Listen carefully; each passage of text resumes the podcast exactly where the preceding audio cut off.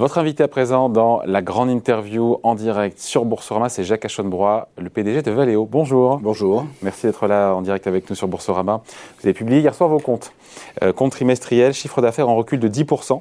Est-ce que vous estimez avoir limité la casse quand vous voyez que certains de vos du même secteur, chez les équipementiers, qui ont fait du moins 10, moins 15, moins 16 non seulement on a limité la classe, mais c'est une excellente performance. Alors qu'ils peuvent peut-être pas complètement reconnus par la bourse ce matin, mais non. Le, titre est légèrement dans le rouge aujourd'hui. Le, marché est en baisse de 18% probablement. on parle de la production automobile mondiale. On parle de la production automobile mondiale, donc de 18%. Notre chiffre d'affaires n'est en baisse que de 10%. En fait, euh, il y a des choses extrêmement positives. La première, c'est que on est le troisième ou quatrième acheteur de produits de semi-conducteurs dans le monde automobile. Mm. Nous n'avons jamais arrêté un seul de nos clients, malgré la pénurie de semi-conducteurs. Donc il y a une mobilisation absolument extraordinaire. Comment vous avez fait d'ailleurs Parce que les équipes ont anticipé. C'est-à-dire qu'on a vu qu'il y avait eu un rebond au deuxième semestre de l'année dernière et on a anticipé ce qui pouvait se passer. On a toujours trouvé. En faisant des stocks en faisant des Pas forcément en faisant des stocks, mais en faisant des réserves de capacité par rapport à nos fournisseurs. Il y a eu beaucoup de problèmes, il y a eu beaucoup de, de substitution de produits, mais nos équipes ont été extraordinairement réactives et c'est reconnu par nos clients. Le deuxième point, c'est que le marché du remplacement, donc euh, la seconde monte, est extrêmement performant. On a augmenté notre chiffre d'affaires de 18% au, deuxième, au troisième trimestre, de, pardon, de 26% sur euh, l'ensemble de l'année. Donc c'est une excellente performance. Et puis nos usines ont très très bien fonctionné. Donc non seulement on a, pour reprendre votre expression, limité la casse, mais en plus on a augmenté, ce qui euh, dans le monde actuel... Votre marge. Augmenté notre marge. Donc, je de combien d'ailleurs De combien? On, avait une, fourchette entre 12,8 et 13,4 et là on s'est mis sur le... haut de la fourchette. Donc c'est une excellente performance. Haut de la fourchette sur euh, la marge, mais révision à la baisse de votre prévision de chiffre d'affaires oui, bien pour, sûr. pour cette année. Donc euh, c'est là aussi une très bonne performance. Notre chiffre d'affaires est plutôt moins élevé que ce qu'on avait imaginé. Il va être en croissance sur 2021, chiffre d'affaires. le chiffre d'affaires sera en croissance, évidemment, sur 2021. Mais moins, moins que ce qu'on avait anticipé. Euh, la révision est de combien à la baisse? D'un milliard, euh, un peu plus de 18 milliards, euh, un peu plus de 17 milliards. Donc c'est un milliard, c'est euh, à la fois considérable, mais nos équipes ont fait un boulot absolument. Sur le chiffre d'affaires total de 18 bah, et rabaissé à 17. Ça, c'est le chiffre d'affaires global de Valeo.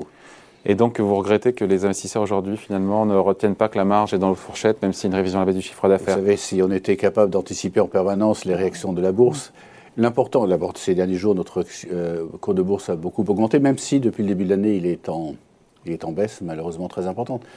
Mais on a pris des décisions stratégiques d'investir massivement sur l'électrification et euh, sur euh, la partie sécurité, ce qu'on appelle ADAS. Donc on a un positionnement stratégique qui est exceptionnel. Euh, on a vu beaucoup d'équipementiers, encore une fois, souffrir directement et indirectement à cause des pénuries de semi-conducteurs. Euh, comment ça se passe dans la relation que vous avez entre les, les équipementiers et les constructeurs auto On entend beaucoup de, bruit de couloir disant que les, les, rapports se sont tendus, en tout cas peut-être pas chez vous, entre les équipementiers et les, les clients, les, constructeurs auto. Il y a un peu une omerta, personne ne va en parler de ça. Alors, les relations ont toujours été compliquées euh, entre les euh, fournisseurs ou les équipementiers et leurs clients automobiles. Parce que les semi-conducteurs, ils sont chez vous, ils ne sont pas chez les. c'est euh, nous qui achetons les semi-conducteurs, c'est nous qui les achetons et, on transforme les produits et on les livre à nos clients. C'est le, modèle. Vous quelque part, les, constructeurs ne sont pas contents parce que quelque part, s'ils n'arrivent pas à vendre de voitures, c'est parce qu'ils n'ont pas de, de semi-conducteurs et donc c'est la faute des sous-traitants c'est toujours la faute à quelqu'un, comme euh, on dit. Mais on peut dire aussi que c'est la faute des constructeurs qui euh, ne sont pas très précis dans leurs euh, dans prévisions. il y a un certain nombre de constructeurs, ne me demandez pas lesquels, je ne vous le dirai pas, hum. qui sont extraordinairement précis dans leurs prévisions. Chez les Français.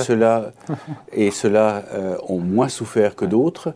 Et d'autres qui disent, écoutez, je vais produire X millions de voitures, débrouillez-vous, sans nous dire exactement quels produits ils vont produire. Donc c'est une situation qui est compliquée, qui est toujours été compliqué. Mais le sujet principal n'est peut-être pas celui de la, euh, des semi-conducteurs. La situation va s'améliorer. Il y a eu énormément de, raisons pour lesquelles on a subi cette pénurie. Le vrai sujet. je coupe, 2023, on a eu le PDG, euh, c'était hier, d'ST Micro, qui m'a dit les pénuries semi-conducteurs, ça ira mieux en 2023. Non, mais je pense que. il, sait, de quoi il parle quand même. Hein. Il sait de quoi il parle, mais nous aussi on sait de quoi on parle. Euh, il en fabrique.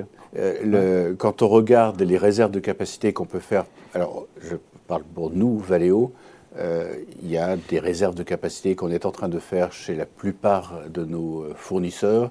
Et je pense qu'on voit très clairement une situation qui s'améliore. Hmm. Très clairement. Donc le vrai sujet Le vrai sujet, c'est l'augmentation des prix. C'est l'augmentation Le coût des, intrants, comme on dit. Le coût, des... des intrants, le coût de l'acier a été multiplié par trois de façon totalement éhontée. Euh, l'aluminium a été multiplié par deux. Les, euh, les résines ont des augmentations de prix considérables.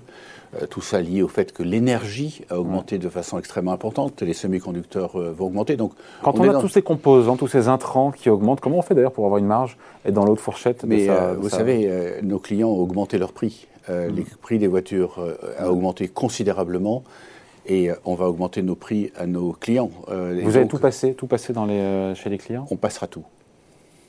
On passera tout. On a énormément de discussions avec l'ensemble de et nos ça clients. Passe, ça passe chez les constructeurs il n'y a pas de choix. Il n'y a pas de choix. Donc euh, ça passera, oui, ça passera. Ah, c'est ce qui fait que votre marge, encore une fois, reste dans le, dans de fourchette. Sur les voitures, encore une fois, c'est fou de se dire que sur un marché mondial qui est de 80-90 millions de véhicules, je parle euh, sous votre contrôle, il y aura 7, 8 ou 9 millions de voitures qu'on ne produira pas cette année. Enfin, c'est pas rien, C'est l'ordre de grandeur. Euh, si on se compare euh, à l'année dernière, qui était une année terrible, puisque l'ensemble de l'industrie s'est arrêté pendant 6 semaines, mm. au mois d'avril et au mois de mai de l'année dernière, en fait, la production cette année sera du même niveau que l'année dernière. Pas pour les mêmes raisons, c'est pas directement le Covid, indirectement le Covid, puisque l'une des raisons pour lesquelles il y a des manques de semi-conducteurs, c'est euh, la crise du Covid dans les pays d'Asie du Sud-Est, en particulier la Malaisie. Mais la production cette année sera au même niveau que l'année dernière, et effectivement, le nombre de véhicules perdus par rapport à ce qui aurait dû être produit, c'est de l'ordre de 9 millions de voitures. Alors il y a une bonne nouvelle, c'est que les carnets de commandes de nos clients sont très garnis, mmh. euh, historiquement pleins, et que les stocks de l'ensemble de l'industrie sont très faibles. Donc il y a un moment, il va y avoir un rebond. Et comme toujours, c'est très difficile de savoir quand ce rebond aura lieu. Il aura lieu si on a les semi-conducteurs, mm. il aura lieu si euh, l'ensemble des perturbations qu'il y a sur euh, les chaînes logistiques se corrigent. Et, le rebond, il va venir. Parce que quand on voit les chiffres des ventes de voitures, je pense évidemment, pardon d'être un petit peu ethnocentré, mais à la France, on a eu du moins 20, je crois, sur le mois de septembre. C'est une année qui est calamiteuse, encore une fois. Une année qui Mais c'est pas parce que les, pas parce que les clients sont pas là, c'est parce qu'il n'y a pas de.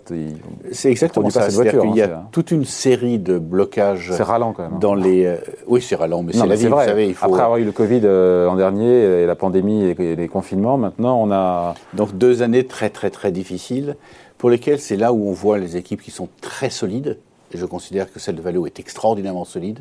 Réussir à passer cette année sans avoir à faire de profit warning, sans avoir à réviser à la baisse nos, nos rentabilités potentielles, c'est une prouesse exceptionnelle. Sur les voitures électriques, il faut s'attendre à ce que ce soit toujours plus cher. Je crois que c'est Lucas Dimeo qu'on avait quelques mois ici sur ce plateau, le directeur général de Renault, qui nous disait que les voitures seront dans les, dans les années à venir plus chères. Alors il est mieux placé que moi pour le savoir. Cela étant, je fais le lien avec ce que je disais à l'instant. C'est-à-dire qu'on est devenu, pour un certain nombre de composants qui rentrent dans les véhicules, électriques ou non, parce qu'elles sont plus euh, grosses les voitures. Ils ne pensaient pas à l'époque, je pense que c'était en début d'année, il y avait la question des pénuries et les hausses du coup des, des, euh, intrants, comme on dit, qui étaient peut-être moins, moins, prégnants encore euh, qu'aujourd'hui. Ils pensaient peut-être que les voitures sont plus grosses, plus technologiques, plus connectées, plus. non? Oui, mais dans un même temps, un certain nombre des concurrents de Lucas de Béo et donc de Renault disent que les voitures électriques viendront à des niveaux de prix équivalents à des voitures traditionnelles dans les années qui viennent. Et on voit que le. on n'est pas producteur de batteries, donc je connais moins ce mm. secteur, mais euh, il semblerait que le prix des batteries sont en train de baisser et permettrait à nos clients automobilistes d'adapter leur prix à une réalité des coûts. Vous ne faites pas de batterie, mais vous faites des moteurs électriques. On fait des moteurs électriques. Voilà, il y a cette co-entreprise avec Siemens euh, dans les moteurs électriques, constituée en 2016, euh, qui a nécessité, c'est normal, de lourds investissements. Euh, ça va finir par payer, évidemment. Mais la question, c'est quand? Ah bah, Un, ça va finir par payer, la réponse est oui. quand, je vous le dirai, quand on annoncera, ou mon successeur annoncera le nouveau plan stratégique Donc ça sera en janvier. Mais je, voudrais revenir, parce qu'effectivement, c'est quelque chose qui pèse sur nos résultats. Et je le reconnais, ça pèse sur nos résultats. C'était ça le sens de la question cachée. Hein. Mais, mais est-ce qu'il vaut mieux avoir des comptes qui sont pénalisés par un investissement qui est stratégique, sur lequel... En quoi c'est stratégique le, le, marché, il est en train de passer du moteur à combustion vers le moteur électrique. Il y a beaucoup d'entreprises, et vous l'entendez en permanence, qui disent « Ouais, mais euh, qu'est-ce qui va nous arriver ?» Nous, on sait ce qui va nous arriver. On a investi et on sera, et on est, on sera l'un des leaders sur l'électrique, que ce soit basse tension ou haute tension. Et moi, je préfère souffrir parce qu'on a fait les bons choix et qu'on ne va pas euh, tendre notre CBI à l'État en disant aidez-nous parce qu'on n'a pas fait les bons choix. Nous, on a fait les bons choix. On investit sur le futur et euh, j'ai rarement vu d'investissement où on passera zéro, de zéro chiffre d'affaires à plusieurs milliards de chiffres d'affaires sans qu'il y ait une période dans laquelle on dépense plus que ce qu'on gagne. Vous équipez deux voitures électriques sur trois, c'est vrai J'ai vu ce chiffre. Il y a, des, il y a des euh, de tous les véhicules qui sont en Europe, soit sur la partie thermique de ce qu'on produit, parce que la thermique est aussi Oui. impactée par le véhicule électrique, soit sur la basse tension, soit sur la tension, c'est exact. Bon. Est-ce que le plus dur est passé pour euh, cette euh, entreprise Le plus dur est passé pour l'ensemble des innovations que nous avons faites. Euh, nous avions expliqué en 2017-2018 que nous allions augmenter nos frais de R&D, ce qu'on a fait, et que nous allions développer des plateformes technologiques, ce que nous avons fait, et donc le plus dur est derrière nous. Maintenant, euh, on est en train de, de capitaliser sur l'ensemble de ces plateformes technologiques, que ce soit chez Valeo Ah. ou que ce soit chez Et Valeo ça prend plus de temps que prévu. Ce qui est sûr, c'est que ça prend plus de temps que prévu. Et entre-temps, il y a eu le Covid l'année dernière Ouais, et il y a eu euh, une baisse de chiffre d'affaires. Ce que personne n'a vu, j'aurais peut-être dû expliquer, c'est que si les volumes avaient été là, mais c'est toujours pareil, si et si Ouais. et si, mais si les volumes avaient été là, nos résultats cette année auraient été ex- exceptionnels. Bon, ben, c'est la vie, vous savez. euh, Donc ça décale dans le temps. Pour vous, c'est un bijou. D'ailleurs, un bijou pour lequel euh, euh, Siemens dispose d'une option de vente de ses parts en 2022, à partir de 2022, à partir de. tous les ans, on Tous a les le ans. choix. Nous, on a la possibilité d'acheter leurs actions et eux, ils ont la possibilité de nous vendre leurs actions. Bon, c'est que vous- On prendra la décision en son temps. En tout cas, si Siemens prenait la décision de vendre ses actions, tout ce qu'on appelle un put, oui. on sera prêt. Et en Vous- particulier, le assurément, bilan. vous vous porterez acquéreur, assurément. Ah ben, c'est le contrat qui fait comme Ouais. ça. Donc, s'ils exercent leur Après, c'est le on prix. est obligé Ouais, de, après, de reprendre. c'est une question de prix. Mais on aura euh, on- le prix. C'est une question multiple, c'est une question multiple. Voilà, le, le prix est, est clair, c'est une formule qui donne le prix.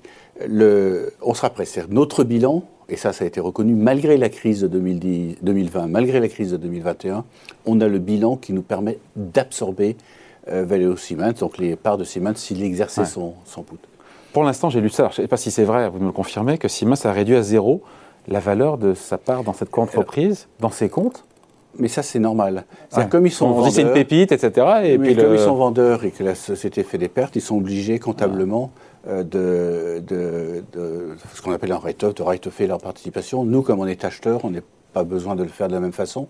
Donc, ce qu'ils ont fait comptablement, c'est ce qu'on aurait fait dans leur situation. Bien sûr, je Donc, on a une situation qui est asymétrique sur la vision comptable des choses, mais euh, les choses sont très claires. Vous êtes positif, on finit là-dessus, vous êtes positif sur les prochains mois, sur 2022 Sur, euh, Sur votre activité, sur les marges, sur... euh, sur 2022, je n'ai rien dit. oui. Euh, et vous savez, on ne sait pas du tout ce que sera le marché. Non, mais, Mais, vous êtes dans le brouillard aujourd'hui? On est moins dans le brouillard aujourd'hui qu'il y a un an, j'imagine, quand même, non? Sur le Bah, sur marché. l'évolution- Ouais, sur le marché, sur l'évolution des...